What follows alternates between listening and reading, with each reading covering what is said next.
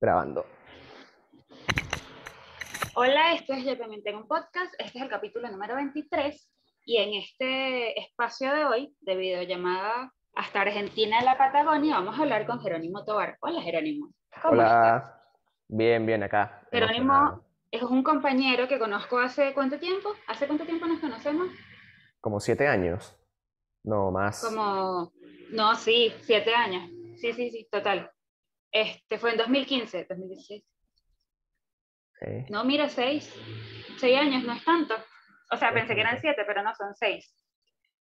Bueno, nosotros hicimos unas encuestas en nuestros perfiles individuales en Instagram preguntándole pues, a la gente que nos sigue qué tema querían que tocáramos en, en este podcast de hoy, que es sobre relaciones. Entonces, aquí tengo las preguntas que nos hicieron, que iremos sacando poco a poco. Y me gustaría que comenzáramos con una primera pregunta, que es cómo nos conocimos. Y yo quiero que Jerónimo cuente su versión de los hechos. Entonces, somos todos oídos. ¿Cómo nos conocimos Malini y yo? Bueno, eh, nosotros nos conocimos en UNEARTE, en Caracas. Yo me mudé a Caracas eh, a estudiar y los dos estudiamos artes porque nos veíamos artes plásticas eh, porque nos veíamos en la sede de artes. No me acuerdo qué carrera estudiabas tú en ese momento. Creo que escultura y después te cambiaste a pintura, o pintura y después te cambiaste a escultura. Bueno, no me acuerdo. Em, y compartíamos una clase que era como bastante importante, que era la clase del profesor Mujica. No me acuerdo cómo se llamaba la clase, pero era como los principios básicos de las artes plásticas. Este, el color, eh, no necesariamente del, dibujo, pero era como una clase muy, muy troncal. Y hay dos secuencias que yo me acuerdo. Una es en, una presentación que yo hice, tú me entregaste un papel que decía vengativo. Ay, yo no me acuerdo cómo fue eso. No me acuerdo cómo fue esa secuencia. Pero era como que yo estaba en una, eh, presentando una, mm, una, obra, o era la obra de otra persona, y había un intercambio de papeles, y tú me dejaste un papel que decía vengativo, y eso fue como, verga, burde raro. Eso por un lado. No, no, sé si pasó antes o después de esto otro, que es como la parte graciosa, que es que mm, yo recuerdo que veía el grupo al que ustedes pertenecían y por ahí escuchaba las cosas que decían y me parecía como gente piola. Yo decía, verga, yo quiero pertenecer a este grupo. Cuestión que un día me los encontré por ahí caminando, les pregunté dónde era la clase, me dijeron, no, es en tal lado, en el, salón de escultura y tal. Y, ellas se fueron como caminando a su clase, pero yo me fui ahí detrás con ellas. como, como me, encanta. Me, me autoinvité y mm, ese día estabas tú, estaba Daniela y estaba Cristal. Y no me acuerdo quién más estaba. Y ellas se sentaron como en una plaza y empezaron como a tomarse fotos y yo me senté ahí como un poco alejadito. Y fue como muy evidente que, que, yo estaba ahí como solitario hasta que, bueno, me dijeron, bueno, Jerónimo, vente, vamos a tomarnos fotos y tal. Y entonces yo me integré y, y ahí ya nos volvimos amiguis. Forever. Amiguis por siempre. Mira cómo yo recuerdo que fueron las cosas. Eso fue primero. Nosotros estábamos en el Gardel esperando entrar en clases de escultura, porque Mujica hacía las clases de lenguaje plástico dentro de los talleres de madera. Y si recuerdo nosotras hablando, no me acuerdo que estaba Cristel, me, recuerdo que estaba Daniela, y tú te llegaste random, hola, ¿y qué hablan? Y te quedaste para siempre como que te quedaste pues. Claro. Y luego, en la clase que hicimos en la presentación en el salón, fue cuando ya habíamos trabajado con todos los huacales todo ese tiempo. O sea, eso fue toda la primera parte del semestre. Y tú hiciste una, como, o sea, como que tu huacal, que fue lo que interviniste con, con esta chica que era chiquitica, yo no me acuerdo su nombre. Fue como una, una cosa como, como toda nula. O sea, yo siento que eso fue una cosa que hiciste a los trancazos. De hecho, esa era como la energía que tenías en el momento. Todo lo que hice en nosotros... Unidarte fue los trancazos, todo. Bueno, y nosotras que nos bajamos tanto haciendo la vaina, Daniela y yo, cuando hicimos como la presentación o algo así, tú hiciste un comentario todo picante, todo chocón, todo horrible, y yo me molesté. Y una de las cosas de tu intervención era que era el guacal que colgaba y le colgaban como unos creyones. Y nosotros teníamos que agarrar los creyones y escribir cosas. Y yo estaba tan picada porque tu comentario decía tan malintencionado que te escribí vengativo, así como, este dicho, ¿qué coño se cree? Y a partir de ahí fuimos amigos para siempre en, en lo que quedó la universidad. De hecho, siempre estábamos, Daniela, tú y yo, y, y Ana. Y ya. hasta que te fuiste y nos abandonaste. Entonces, así nos conocimos, respondiendo a ese papel. Déjame sacar otro. Vamos. Dicho, las mujeres que dan el primer paso cuando les gusta a alguien. ¿Qué pensamos sobre esto, Jerónimo? Las mujeres... Tú como hombre, ¿qué piensas? Hombre blanco heterosexual. Heterosexual, pero no tanto. Ok, me encanta. A mí eh, esa vaina me encanta, me fascina. De hecho, yo soy como muy tímido para, para encarar, encarar se le dice aquí en Argentina. Em, y como que generalmente yo como que mi técnica de ligue es acercarme lo suficiente a la persona para que si yo le gusta a esa persona, esa persona me encare. Generalmente funciona así. Entonces, es una cosa bien, bien, bien retorcida de mi parte. Eh, no, vale, pero yo creo que es normal. Ajá. Bueno, entonces es una cosa que me gusta mucho, además como que, como que me da seguridad con esa persona. Eh, no sé, para mí es todo positivo. Si la, si la, si es la mujer la que, la que me activa, a mí me... positivo, 10 puntos. ¿Tú qué opinas de eso? ¿Tú encaras? Pero ese es el caso en el que a ti te gusta la chica no, no, no, ya va, ya va, espérate. Este es el caso en el que a ti te gusta la chica y, y, tú te acercas, pero ella es la que como que te dice, pero si a ti no te gusta la chica y se te acerca y te confronta de alguna manera o se te insinúa o te coquetea, ¿cómo te sientes? Porque ella no está poniendo aquí a la persona le gusta, ella está poniendo las mujeres que dan el primer paso cuando les gusta a alguien, es distinto.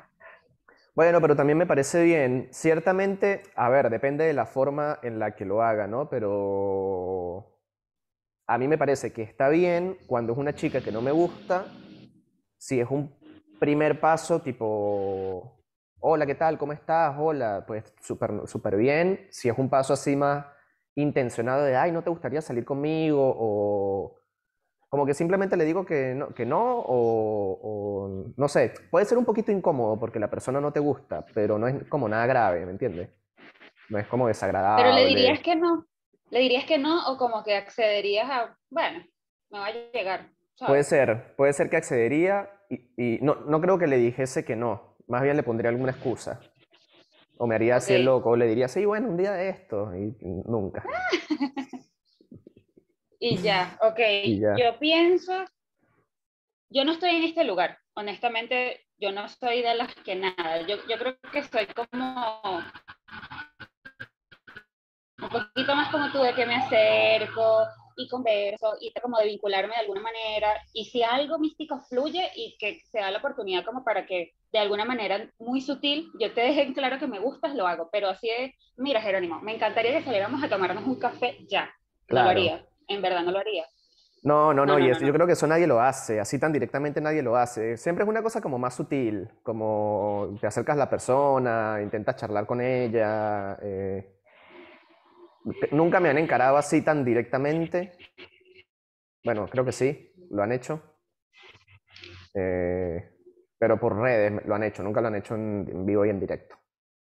Por redes sí. sí. Ella, ella, ella no está planteando si lo está haciendo por redes o por cómo, pero igual creo que por redes es mucho más sencillo, ¿no? O sí. sea, em. like un poco fotos, a reacción a las historias y esas cosas. Claro.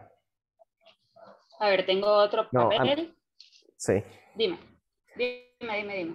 Y a mí, a mí me hicieron una muy, muy, muy directa en redes en la que me metieron en mejores amigos y pusieron algo así como, boludo, date cuenta que te estoy eligiendo a vos, activá, una cuestión así como súper, súper como, como ya, hermano, ya, ¿cuántos likes más te voy a dar? ¿Y qué hiciste? Y le respondí como gracioso, le dije como, verga, nunca una historia me había chanceado tan duro, le dije. Y me dijo, ah, jaja. ¿Y eso no llegó a ningún lugar o qué? No, no, porque mm, como que yo no, voy, no, yo no, no, no iba pendiente y la chama después como que tampoco terminó de activar. Empezamos ahí a hacer chistes al respecto y se diluyó, se super diluyó. Es posible que no fuese un mensaje dirigido para mí, pero a mí me pareció un poco extraño, porque yo ni siquiera la conocía, nunca la había visto en la vida real. Ok. Entonces, y siempre había habido como una intensidad ahí por la red. Bueno, no sé, qué sé yo. Ok. Bueno, aquí tengo otro papel. Diferencias entre deseo y amor. Bueno, arranca tú, porque yo ya arranqué las dos primeras. Es que esto, yo creo que esto no es tan difícil de contestar. Yo, yo voy a tratar de no ser muy autorreferencial, voy a tratar de hablar como muy generalmente. Pero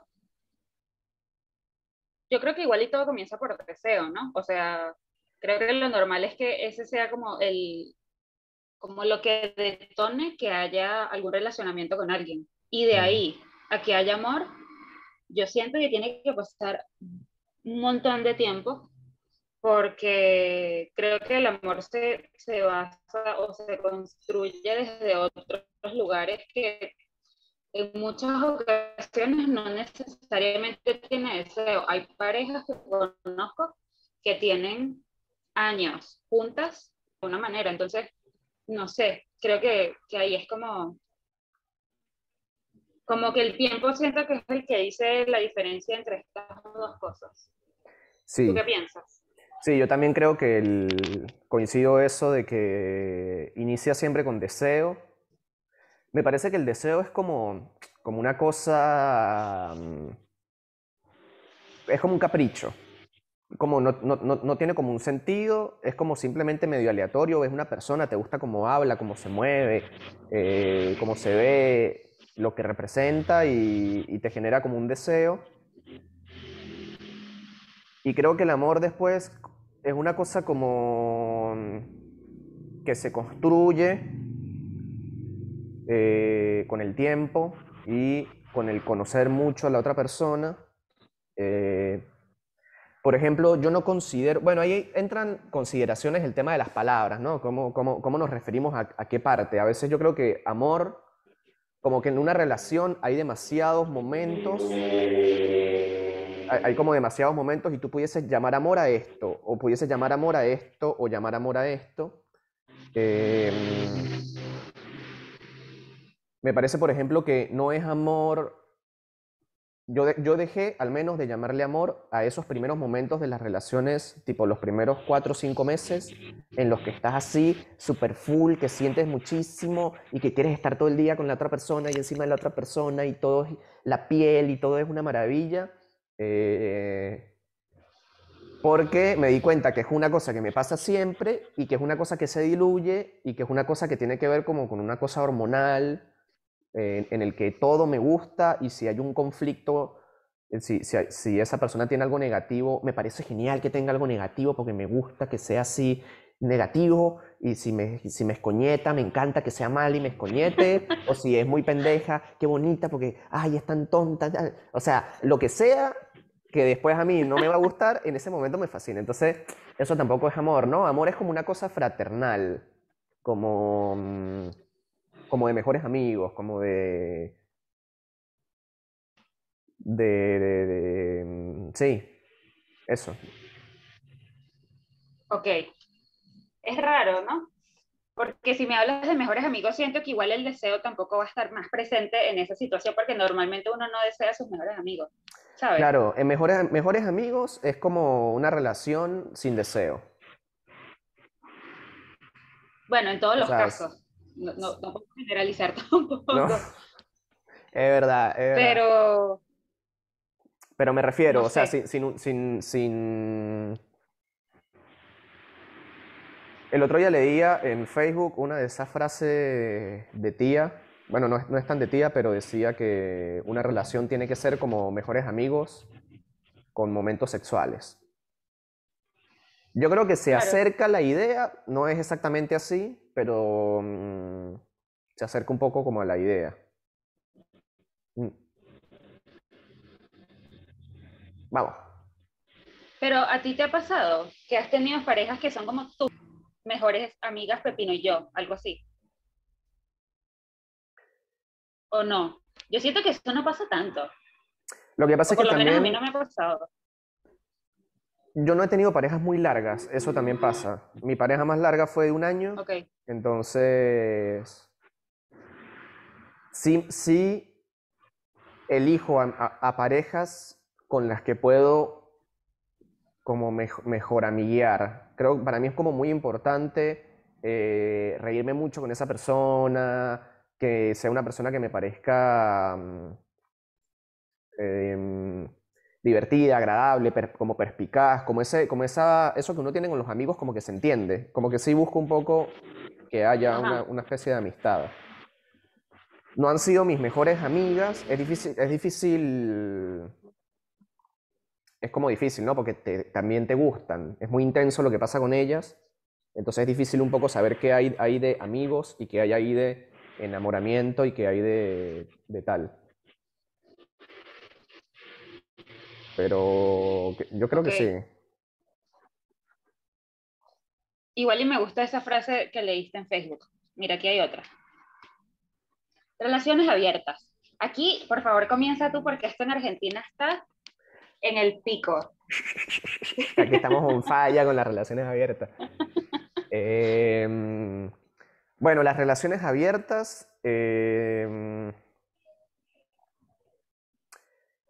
Va, espérate, ya va. O sea, como que la premisa de una relación abierta es que, dos puntos. Si es relación abierta, hay una diferencia entre relación abierta y poliamor. Una relación abierta. Por ahí hay algo del poliamor. Ajá. Ok, entonces me quedo en relación abierta. Una relación abierta es cuando tú tienes una pareja, pero esa pareja está dispuesta a generalmente tener sexo con personas fuera de la pareja y se intenta que eh, no sea más que sexo. ¿no? Ese sería más o menos el estereotipo. En, este, en este tipo de relaciones que no son monogamia, lo que suele suceder es que no, no hay como, no, no es la monogamia es como que ya está consolidada. Somos, dos pare somos pareja los dos y no hay eh, infidelidad. Listo, es que está como muy claro. En cambio, en estas otras maneras de relacionarse hay como muchas formas, muchas cosas. Puede ser que haya sexo pero no amor fuera de la pareja, o puede ser que haya sexo con amor, puede ser que yo lo conozco o no lo conozco, o yo me entero o no me entero. Hay como muchas formas de configurarlo. Eh, entonces a veces se complica un poco, digamos, la terminología.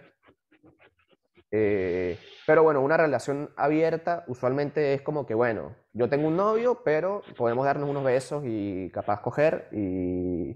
pero yo tengo un novio, digamos, o sea, tú no eres nada. Es como para pasar el rato, pero yo tengo mi otra pareja que es mi pareja pareja. Así es como yo lo entiendo. ¿Y tú sientes que esas cosas funcionan? eh, Yo siento que... Sin autorreferencialidad, por favor. Sin autorreferencialidad. Bueno, em, yo no he tenido relaciones, eh, relaciones abiertas, he tenido poliamor. Eh, ok. Siento que las relaciones abiertas deben ser como, como las más complicadas, igual y viéndolo desde mi perspectiva, ¿no? Creo que es como, hay que buscar un modelo relacional que les calce como anillo al dedo a las dos personas que están en la pareja. Entonces, si tú eres una persona, por ejemplo, que le cuesta mucho enamorarse, pero siente mucho deseo por otras personas, seguramente te puede ir bien porque vas a tener un amor romántico con tu pareja, que, para ti es difícil lograrlo. lograrlo y estás segura con esa persona, pero después tienes eh, deseo con otras personas que porque ahí cuál sería el problema? Bueno, el problema sería que aparezca una cosa romántica por fuera. Yo creo que para la mayoría de las personas es muy posible que si tenemos sexo con, con gente aparezca algo romántico porque compartes, compartes la cama, compartes los besos, compartes tiempo. A mí me cuesta no, no, que, no, que no me aparezcan cosas, digamos. Entonces, en ese sentido es como, ahí estaría como la dificultad, ¿no?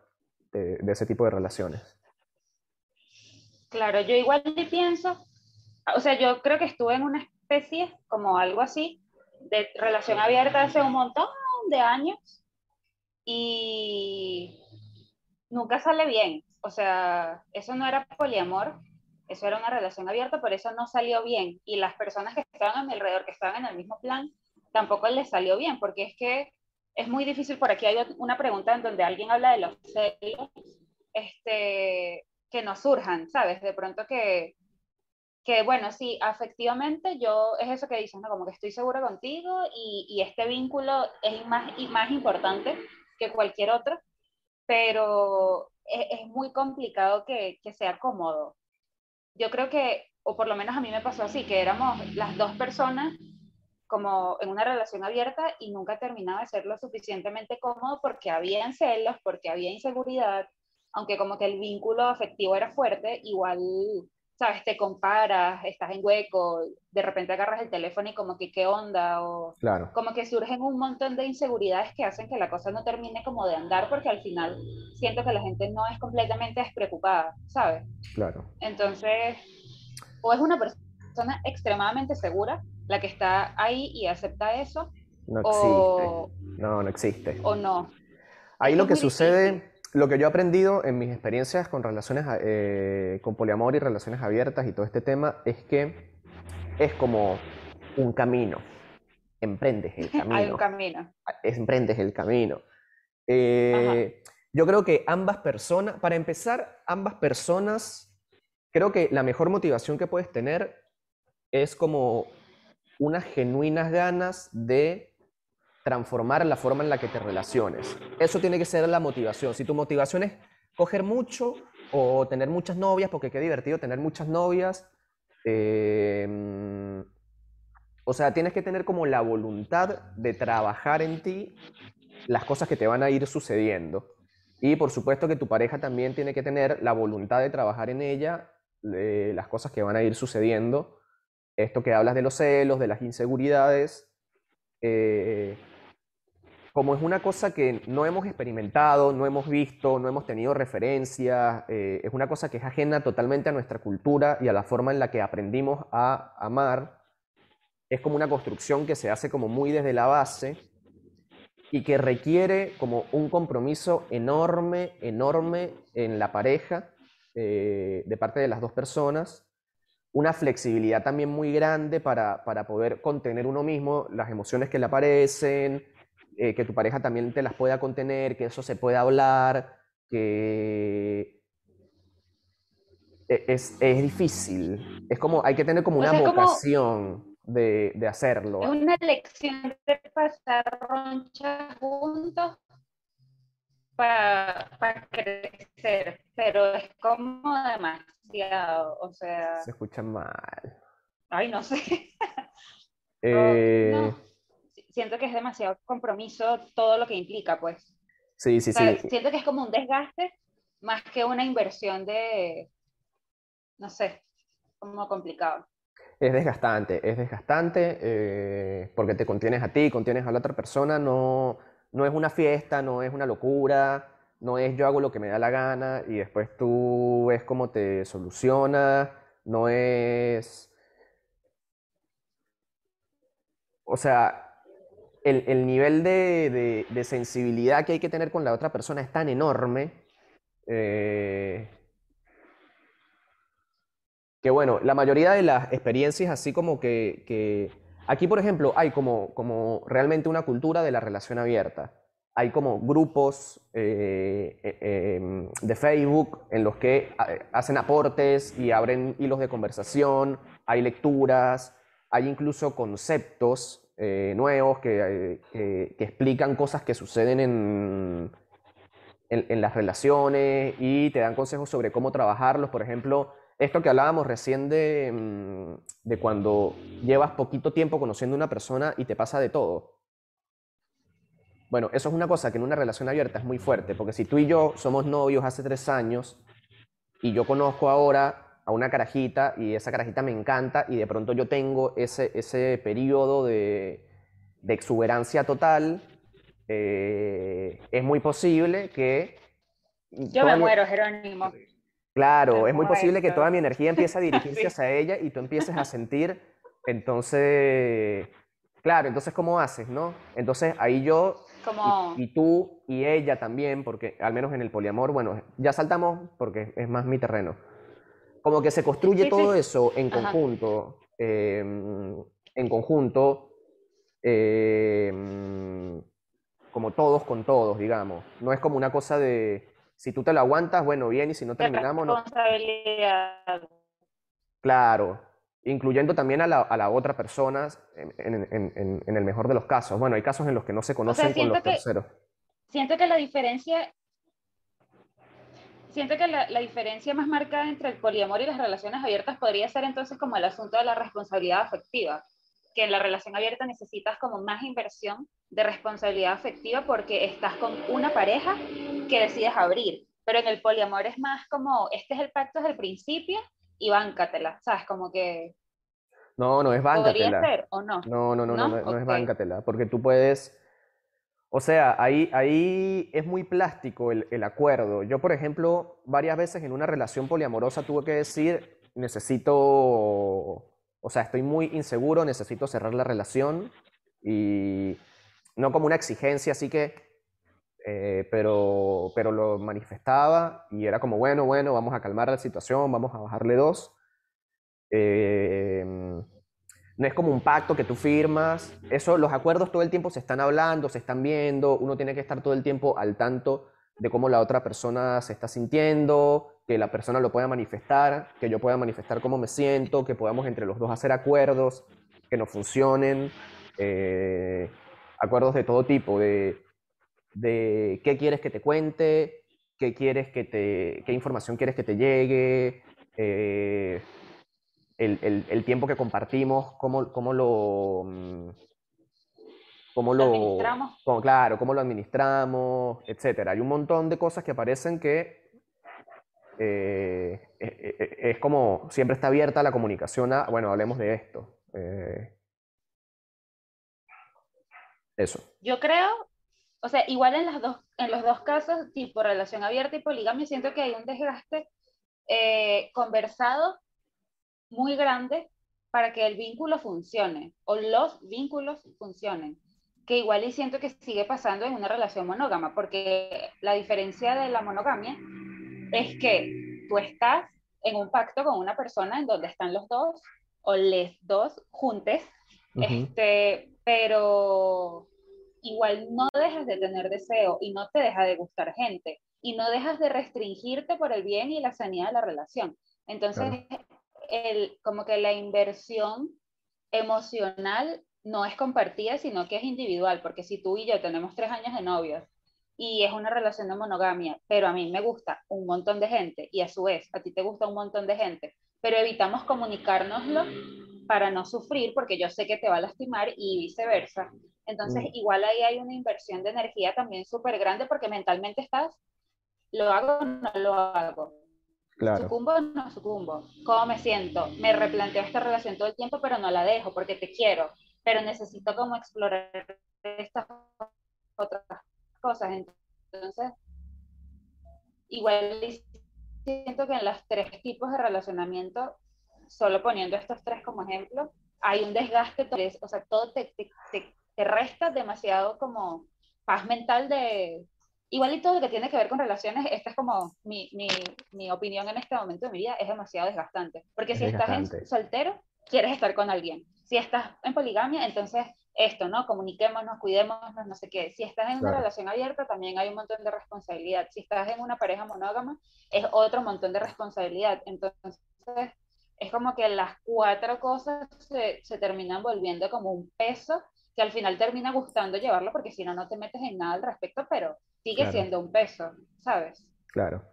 Yo te Muy voy a decir, Jerónimo. yo creo que hay que encontrar como su modelo, el modelo relacional que a uno mejor le va, eh,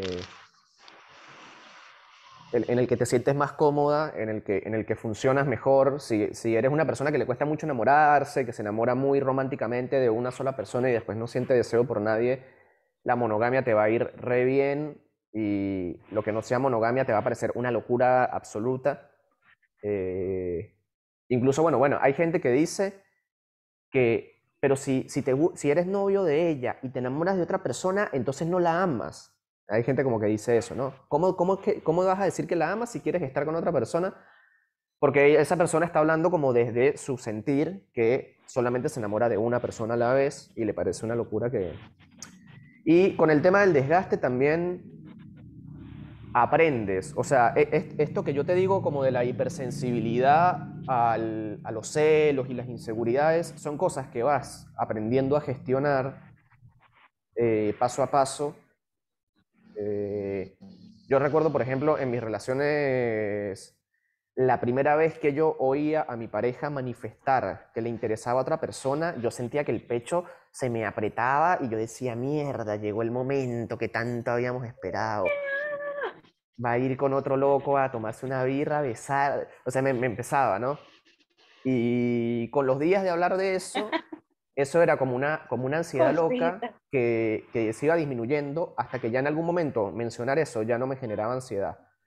Lo mismo pasaba con cuando me enteraba que se habían visto. La primera vez que me enteraba que efectivamente había ocurrido era un hueco horrible porque ¡ah! era como, ay Dios mío, se, me cae el pecho. Y con los días que eso iba, seguía sucediendo y no pasaba nada raro y no cambiaba nada y, y, y no ocurría la gran catástrofe que uno se imagina, esa situación se volvía normal hasta el punto que eh, mi pareja vivía en la casa de su otra pareja. Y ellos, se veían más ellos, eh, porque vivían juntos ellos. ¿Sí me explico? Y eso a mí me generaba cero. Sí. Realmente llega un momento en el que te genera nada.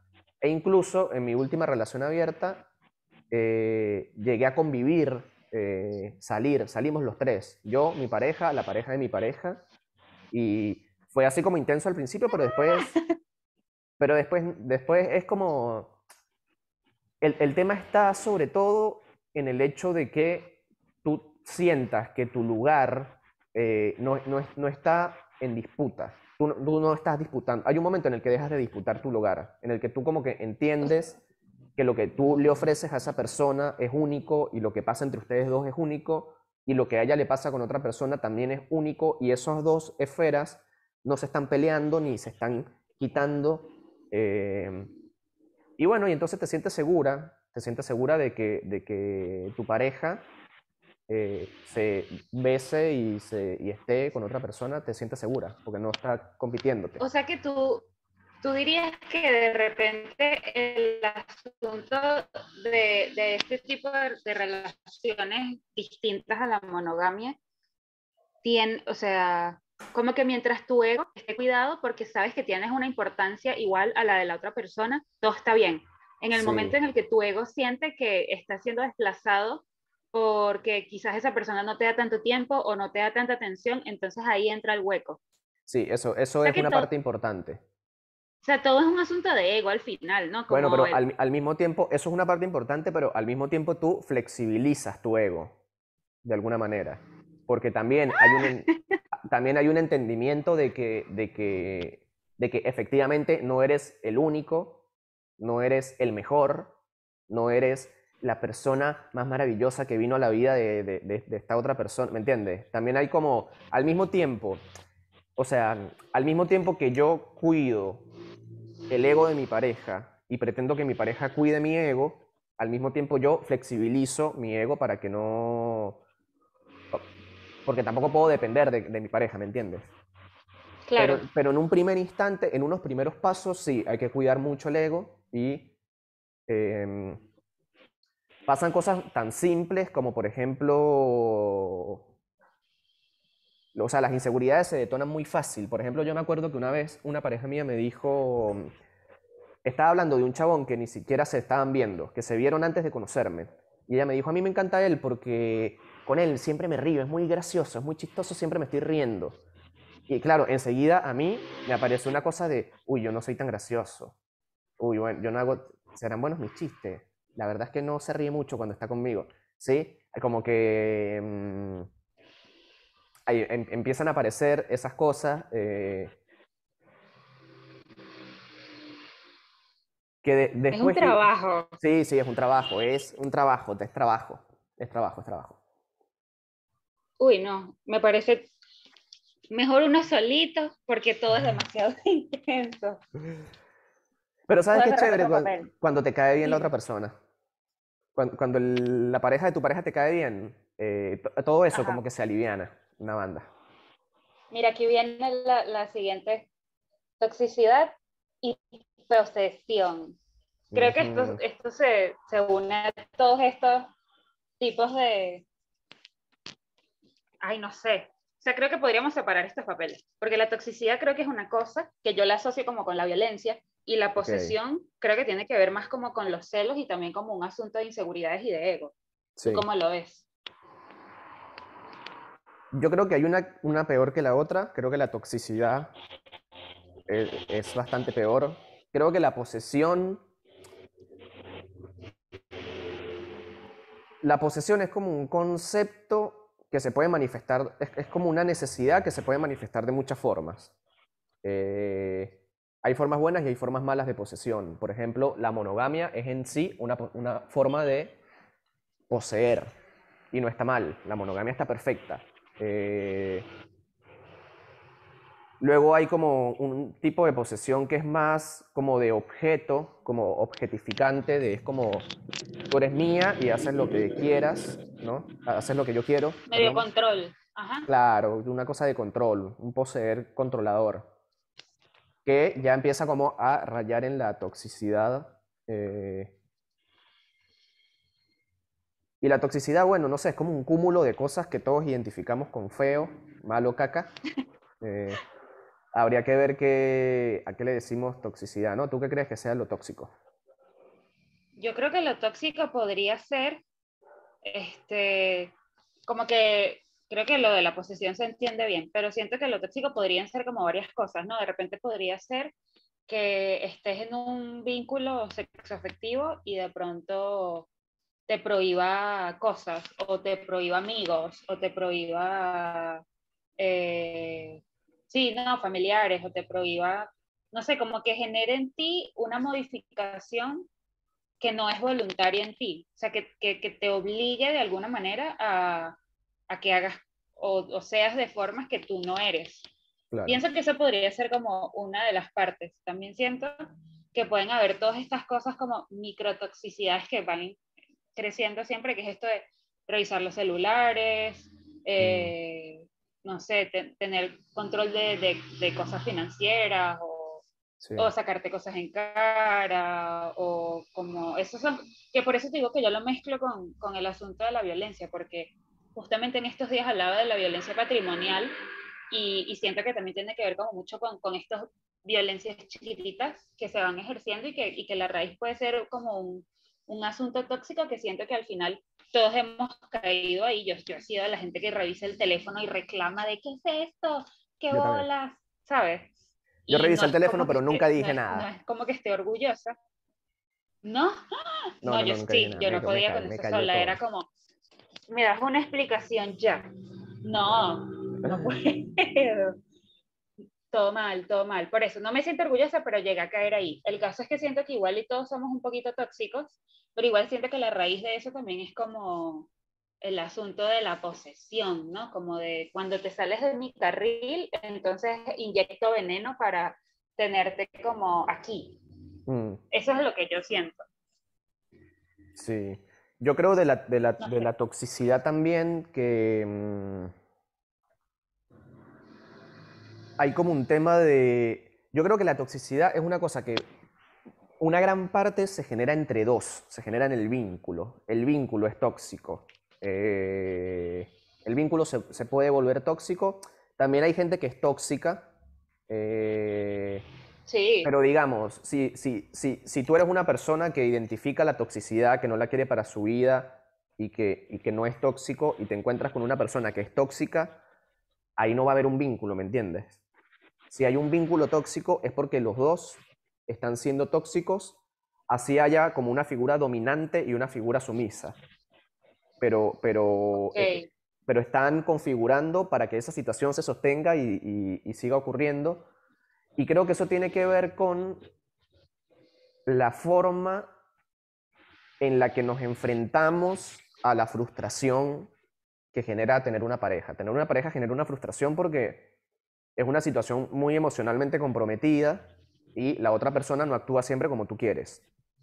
Entonces, por ejemplo, si mi pareja mm, sale con sus amigos muy seguido y sale con sus amigos y sale y a mí me aparece una frustración porque yo no sé qué es lo que está haciendo, porque se emborracha por ahí en la casa con sus amigos y porque entonces viene y, huele a borrar. Y entonces yo la actitud que tomo con eso, ante esa frustración es una actitud tóxica para intentar eh, modificar, eso. modificar eso. Entonces lo hago a, partir de eh, hablar feo cuando llega o no dirigirle la palabra o, o hablar mal de, ¿me entiendes? En lugar de yo sentarme a decir, mira, tenemos que hablar, eh, a mí me está pasando esto, yo veo que no sé qué, no me gusta, o, o, de entender que, bueno, capaz esa persona es así y no voy a venir yo, bueno, no sé, hay muchas opciones, pero hay como actitudes resolutivas que son tóxicas,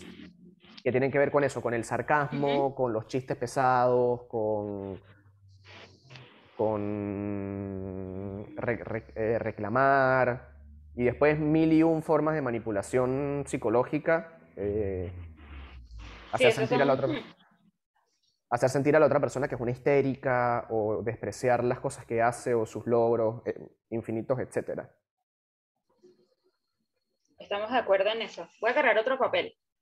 Este es como un tema súper distinto. Dice padres ausentes. Padres ausentes. Yo creo que aquí tú podrías hablar un poco más que yo porque tienes como un conocimiento teórico más sustentado. No. Desde lo que estudiaste, no, no, no, no digo que No me acuerdo nada, no me acuerdo nada. Em, padres ausentes. Ya, o sea, yo. Ajá.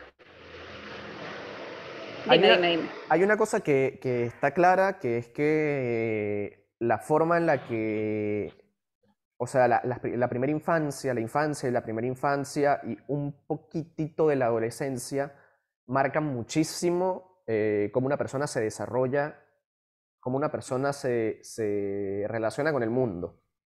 Y hay una cosa fuerte también con la pareja. Eh, generalmente no hay como, como una receta en la que nosotros podríamos decir, bueno, padres ausentes más eh, golpes más eh, eh, abuso, igual a esta persona se va a comportar de esta manera, ¿sí? O sea, no es como que toda la gente con padres ausentes se comportan igual. hay distintas formas de, seguramente, de asumirlo. Por ejemplo, si tú eres un niño con padres ausentes, a lo mejor te vuelves hiperindependiente y te vuelves tan independiente que adquieres una cosa que una profesora mía le llamaba ser Dios. Eh, lo decía un poco como forma de burla. Eh, no, porque Ramiro es Dios. No, no, no, que él es Dios. como que lo chalequeaba. Porque era una persona que había asumido un rol de ultraproveedor, de nunca pedir ayuda, eh, de mm, de cargar con todo sin quejarse. Y claro, era muy piola, todo el mundo lo quería, pero el chabón estaba sufriendo una barbaridad.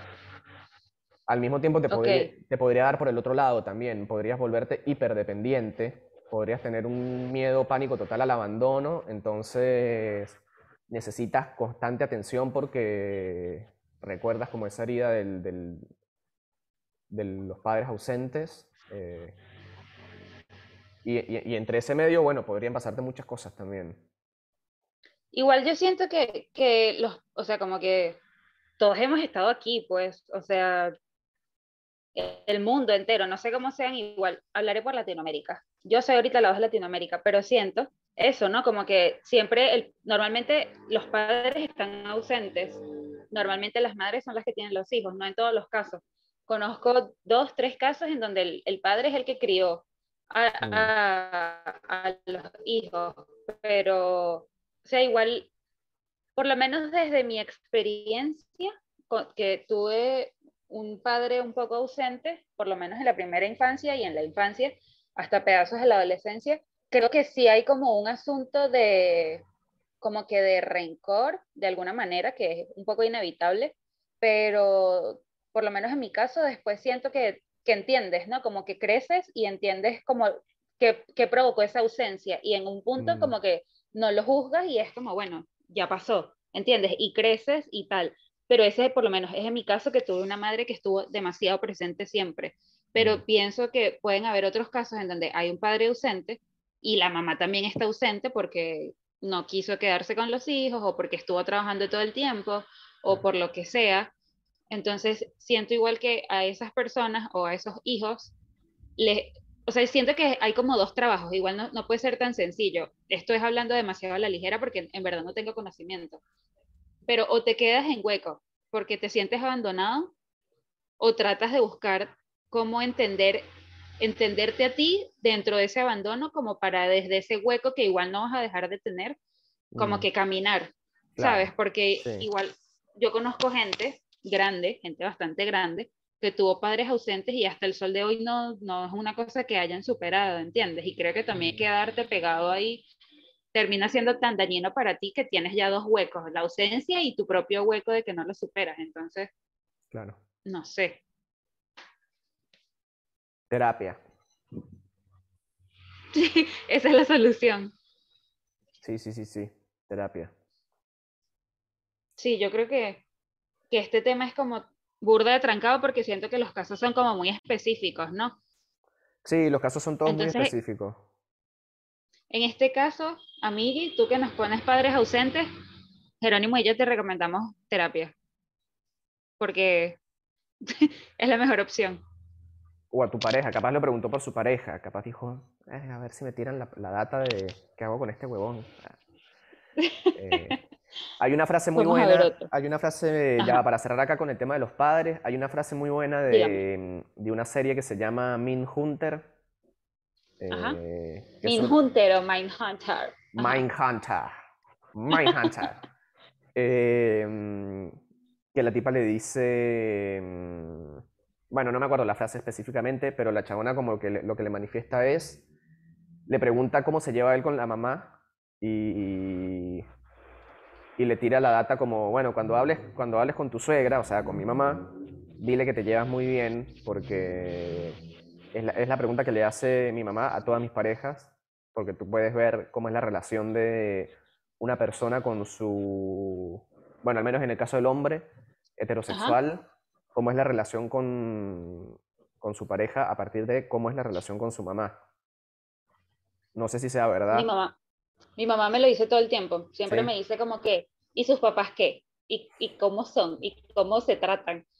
Y yo siento que sí hay una, una, como una coherencia ahí, porque, bueno, tú igual y lo sabes mejor que yo, pero de pronto hubo como un, bueno, yo te conté, ¿no? Un chico con el que yo salí mm. y, su relación con su mamá era burda intensa y el, el, pana tenía como bastante como asuntos para el, para el compromiso porque es eso, ¿no? Como que sí había una correspondencia, siento, entre la relación ahí que hay con, con la mamá y, y, y el resto de las parejas.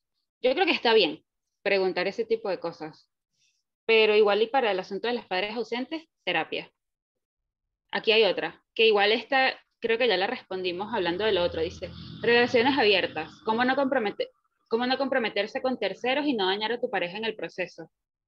Creo que eso lo hablamos y tiene que ver como con, con la eh, supercomunicación. Claro, esa es una pregunta específica, específica de en una, en, el, en una relación abierta, cómo evitar enamorarse de un tercero y para, para no dañar a tu pareja. Sí, la respuesta es como... Yo creo que tú no... Dime. No, no puedes. O sea, ¿cómo lo evitas? Yo siento que no, exacto, yo siento que no puedes evitar esto. O sea, si ya están en, la apertura de la relación y de igual manera, o sea, tú sientes como, marico, te enamoraste, ¿sabes? No, eso no lo puedes controlar. Claro, Ahí tienes dos opciones. O, o, lo comunicas, que es lo que a mí me, me, pasaba bastante antes, que igual estaba en pareja y me gustaba bastante gente, pero era como eso, o, lo comunicas o te lo guardas y, maltripeas en silencio. La te vuelves Por la sanidad. Claro. Y eso tampoco está bien. Y eso lo entendí después de salir de relación, que es como, uy, compadre, uno hace muchos sacrificios que no debe hacer, porque uno termina ahí maltripeando bastante, ¿sabes? Claro. Es como... Claro, yo creo que, o sea, evidentemente, si te pasa muy seguido que tienes una relación abierta y estás enamorándote de gente, la, no, es, no es para ti eso, porque vas a estar siempre en ese, en ese si teniendo sexo con otra gente te enamoras, la relación abierta no, no, te va a funcionar. Eh, o lo otro es que seas el, mayor mártir de la historia, que es que vayas por ahí cogiendo con gente, enamorándote, pero sufriendo en silencio porque decides no vincularte más. Pero yo creo que eso es imposible, porque uno enamorado o, o vinculado quiere seguir experimentando. O sea, quiere seguir en el beta, digamos. Entonces. en pocas palabras. En pocas palabras, porque es, divertido, es divino. Mira, me quedan solo tres papeles. Vamos. A ver. Esta, con esta me identifico, entonces voy a tratar de que hables más bien tú. Dice, terminar relaciones largas de 10 años. Esta pregunta me la hicieron hace poquito, así. Bueno, yo a mí me pasa todo lo contrario, me siento muy, muy, muy poco identificado. A mí, yo no sé por qué, pero a mí en general las relaciones largas, ahora ya de grande yo creo que no, porque ya estoy en una edad en la que la gente se casa, tiene hijos y busca una, una pareja como para vivir su vida. Pero durante toda la adolescencia y hasta hace pocos años, escuchar que una persona tenía cinco años con su pareja para mí era como, ay, qué loco. Y eh, en generalmente eso me pasaba porque esas personas solían estar maltripeando, solían estar como siempre al borde de ya vamos a terminar. Si le preguntabas a esa persona, mire, ¿y tú te vas a casar con él? Te hacían, ay, no, ni en pedo. Y era como, ¿y entonces por qué sigues de pareja? No, bueno, no sé. Eh, yo creo que esto es una cosa que quería hablar, es que terminar para mí es como muy importante. Es muy importante, es como una valiosa lección. Hay que aprender a terminar. A terminar. Hay que disfrutar, hay que, hay que valorar el, el terminar. Terminar no es un fracaso, no considero que sea un fracaso, es parte de una cosa que es cíclica, que es que tenemos varias parejas a lo largo de nuestra vida y terminar es una parte de ese continuo de parejas que nos van a acompañar. Y es importante y es, valioso y es como una herramienta, es como, una, como un superpoder. Terminar, saber terminar, poder decidir terminar, para mí es como un superpoder. Eh, yo me acuerdo una relación que tuve, fue muy corta, habrá, durado meses, bueno, todas duraron meses menos una, que duró un año. Em, pero yo me acuerdo que esta chica un día me terminó. Eh, e, ella se caracterizaba porque era muy directa en su forma de expresarse y te ponía los límites, pero al toque. O sea, no había, no había ni un segundo en el que tú pudieses derrapar porque ella ya te había dicho, no, no, no, no, no hasta, hasta aquí, hasta aquí, o sea, no más. Y, bueno, la caraja un día como que me dijo, mira, no, chamo, esto no es lo que yo estoy buscando. Eh, yo estoy buscando una cosa que es distinta, que tú no me estás pudiendo dar y creo que lo mejor es que terminemos tal. Y yo me acuerdo que me sentí mal, pero al mismo tiempo yo, yo sentía como orgullo por ella, porque era como una de las cualidades que yo más le admiraba, su capacidad de poner límites. Y para mí fue como, me sentí mal, pero al mismo tiempo me invadía una sensación de que arrecha esta chama yo no le sirvo para media mierda y me, y me cortó. Es brutal, marico, me, encantó, me encantó. Entonces, específicamente relaciones de 10 años, no sé cómo es, porque seguramente debe ser otro mundo cortar con alguien con quien has construido casi que tu identidad, tu casa, tus amigos, tus vínculos, tu trabajo, estar, o sea, no tiene nada que ver con cortar una chica de un año o de unos meses. Eh, pero bueno, yo creo que si, eh, eh, si, si, esa persona lo está pensando, es como... No, es que esa persona ya le pasó. Ah, ya le pasó. sí, está ahí en ese momento.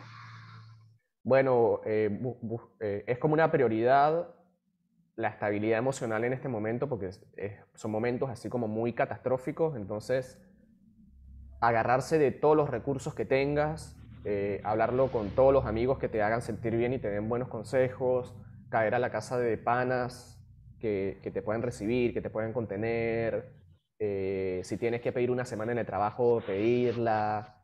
Yo creo que hay que como, es, porque es como un momento vital súper fuerte súper, súper, súper fuerte, creo que hay que recurrir a todo como la prioridad. En ese momento se va a convertir en prioridad poder digerir eso, ¿no? Totalmente.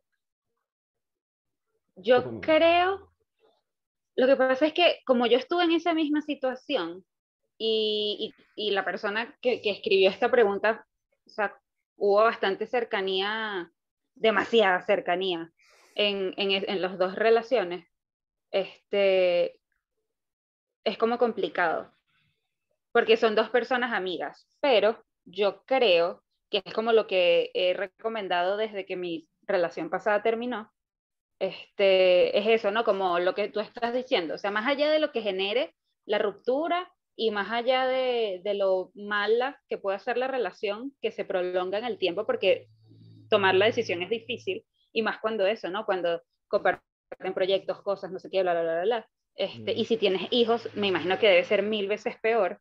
Eh, como que al final de todo el malestar y de que finalmente ocurrió la situación, lo mejor es rodearte de panas, ir a terapia si, si, si está como en tus posibilidades ir, porque es lo que yo hablaba, como que medio hablamos después de la pregunta, estás reaprendiéndote a vivir y más cuando somos personas que comenzamos estas relaciones cuando éramos adolescentes.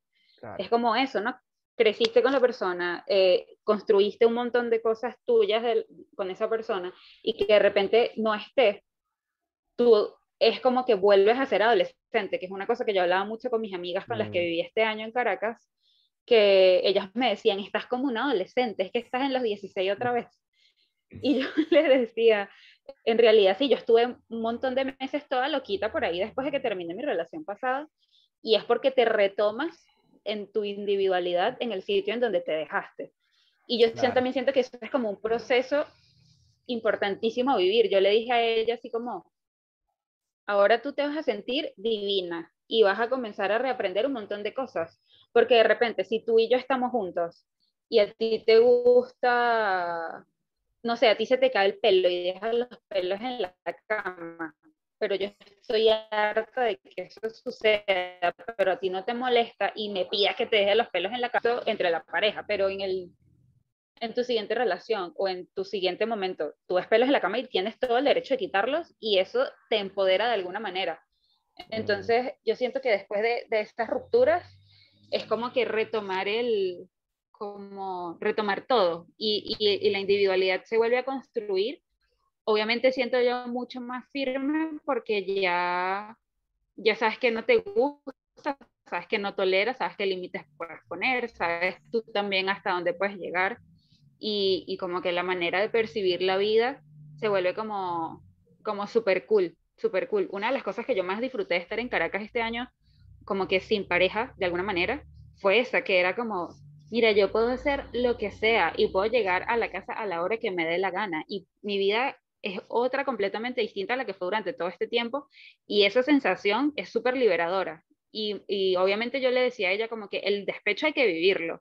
Y mientras lo vives, no te dejes caer, busca panas, busca actividades que te gusten, vete para la playa, vete para la montaña, haz las cosas que te mm. interesen. O sea, si te gusta irte de compras, pues gástate tus ahorros, una parte de tus ahorros en cosas que te hagan sentir bien comida, ropa. ojo, hay, una parte que es importante, que es que, o sea, eso está bien, eso es como un segundo paso, lo que, lo que estás diciendo, porque hay un primer momento que es tirarse en el baño a llorar y a sentirse miserable. Ah, no, eso tienes que hacerlo. Eso hay que hacerlo. Claro. Claro. Ah, juro, eh, sí. El, el, tema es que eso no se dilate y no, y no, y no te quedes ahí. Mira, yo, mi última ruptura fue muy, muy, muy, muy, muy dramática, por más que fue con una chica muy, que, con la que teníamos muy poco tiempo, pero se dieron unas situaciones que se sumó la pandemia, se sumó la relación abierta, se sumó un cambio de planes, todo loco, y para mí, yo, o sea, yo estuve al borde. Y... Cosita, se pone a llorar, así que... y, en, y en el tema del despecho, hay, un, hay dos, del despecho y del terminar, hay varias cosas como ideas poderosas que a mí me ayudaron a transitar lo que es, el primero es que no es un fracaso, no, no lo veo como un fracaso, lo veo como un momento y es casi como un éxito. Eh, incluso aunque te terminen a ti, es un éxito porque, porque la persona que no quiere estar contigo te, está, te lo está diciendo, ¿me entiendes? O sea, estás cortando con una cosa que no, que no iba a funcionar es también un éxito aunque, aunque te, terminen a ti. Y otra es que eh, no es para siempre el despecho. De hecho, llega un momento en el que casi que no significa nada. O sea, pierde...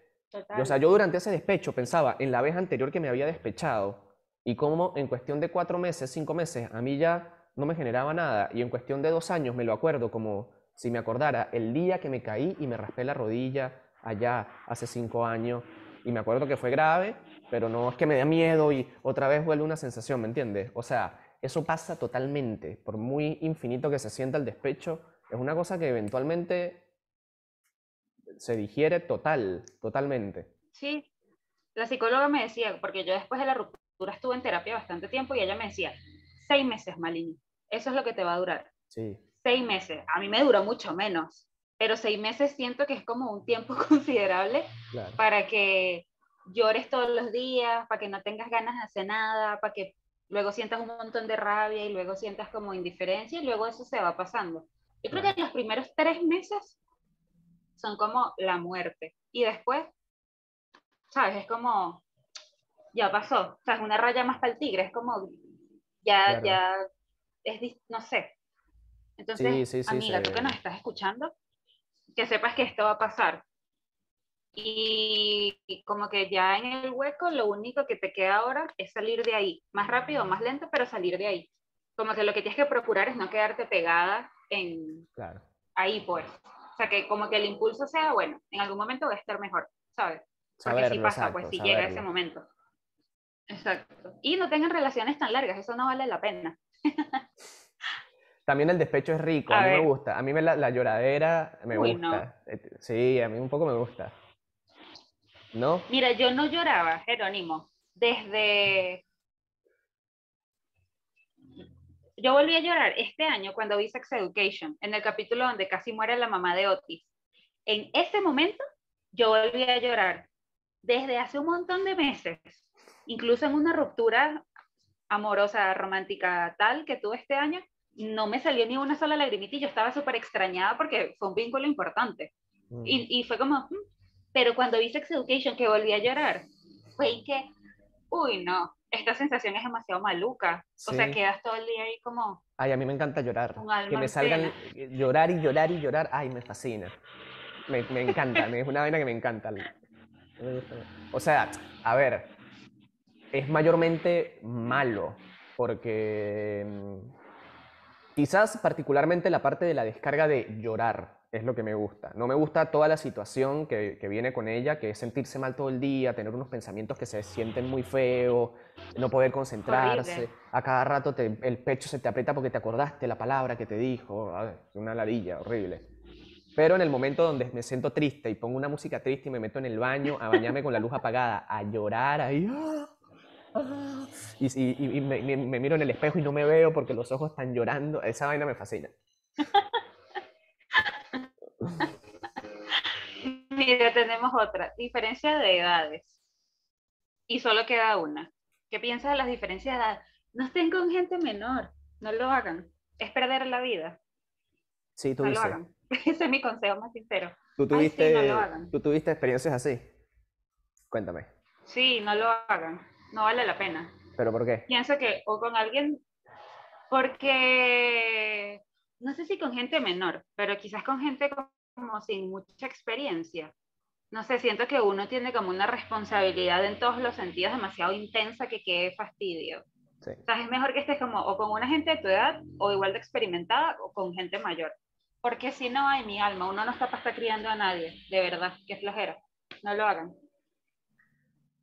a, mí me, a mí me sucede que generalmente me gustan, generalmente no, casi el 100% de las veces me gustan mujeres que son mayores que yo. Eh, me gustan algunas de mi edad también. Eh, al menos románticamente. Porque, bueno, cada quien como que se enamora de distintas cosas, ¿no? Yo particularmente me enamoro como de una, fantasía de, de, que es superior a mí. A mí me gustan las mujeres que de alguna manera yo las sienta como superiores a mí. Eh, y eso puede darse por la edad, por la madurez, por el estatus en el que están social, qué sé yo. Eh, o por el hecho de que no, no me, que las veo inalcanzables, que no les gustaría, yo jamás les gustaría, eso también me fascina, una mujer inalcanzable, me encanta. Entonces, claro, una persona que es menor ya la veo hacia menor y no me genera sentimientos románticos. Sí me pasa... como que es importante admirar a alguien. O sea, admirar a la persona. Admirar, sí. Sí me pasan, con personas menores me pasa, bueno, el deseo sexual. Eh, Una piel sin arrugas, lisita, sin canas. Claro. Eh, no, ni siquiera es que sea un deseo sexual mayor. No es que tampoco porque sea más joven eh, me gusta más. Simplemente, no sé, son bonitas, me parecen lindas. Como las mujeres también. Mucho cuidado con la edad que vas a decir. Sí, sí, sí. Mucho cuidado con... presos, Jerónimo. No, no, aquí nadie va preso. Aquí nadie va preso. Mira, Dracuqueo lo dijo muy claramente. Si no cumple los 18, eso es cárcel. No, no, no. Si no son mayores de edad, para su casa, a ver poco yo. Así lo dijo. Apruebo. Nada. Mira, esta es la última. Amistades con vínculo sexual. Háganlo. Si, lo hagan. ¿Qué opina usted? A mí eso me parece la fantasía, la, la panacea. Es perfecto. Sí, pero nunca me ha pasado. Hay, dos cosas que a mí no me han pasado y que yo las tengo como muy idealizadas, que son eh, amistad con sexo y solo sexo. Son dos cosas que en mi mente son como, wow, qué maravilla, eh, tener una persona con la que nos juntamos y cogemos y ya, y, no hay más nada. Y, ya. Claro, y nos tomamos un cafecito, nos fumamos un cigarro y cada uno para su casa y bórralo. Y, y es puro la parte buena, sin nada de la parte mala. No, no digo que lo otro sea malo, pero... Mm, Estás quedando aquí en evidencia, tú sigue hablando. Aquí te estamos el, soy el peor. Voy a terminar escrachadísimo. Em, sí, sí, sí. Bueno, pero nunca me ha sucedido. Y he tenido varias experiencias como que yo quise formatear en un formato de amistad con sexo.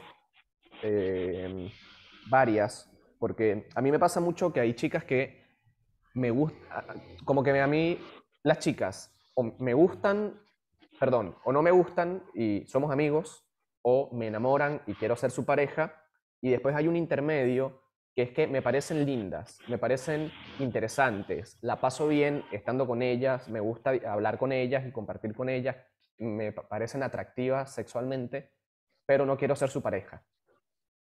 Eh, entonces, con varias de esas chicas que me resultaron así, como que intenté hacer un vínculo de amistad con sexo, em, que inició bien, pero eventualmente devino en que alguno de los dos empezaba a desarrollar emociones y, se, notaba como una necesidad más grande de más contacto, de un contacto más íntimo o más profundo, como una especie de exigencia muy sutil y a mí eso es una cosa que me pone muy incómodo. Es decir, cuando yo siento que mm, la otra persona se enamora de mí y yo no de ella, siento que le estoy haciendo como una maldad muy grande y enseguida empiezo, pero es una cosa que me da un, sufrimiento que, claro.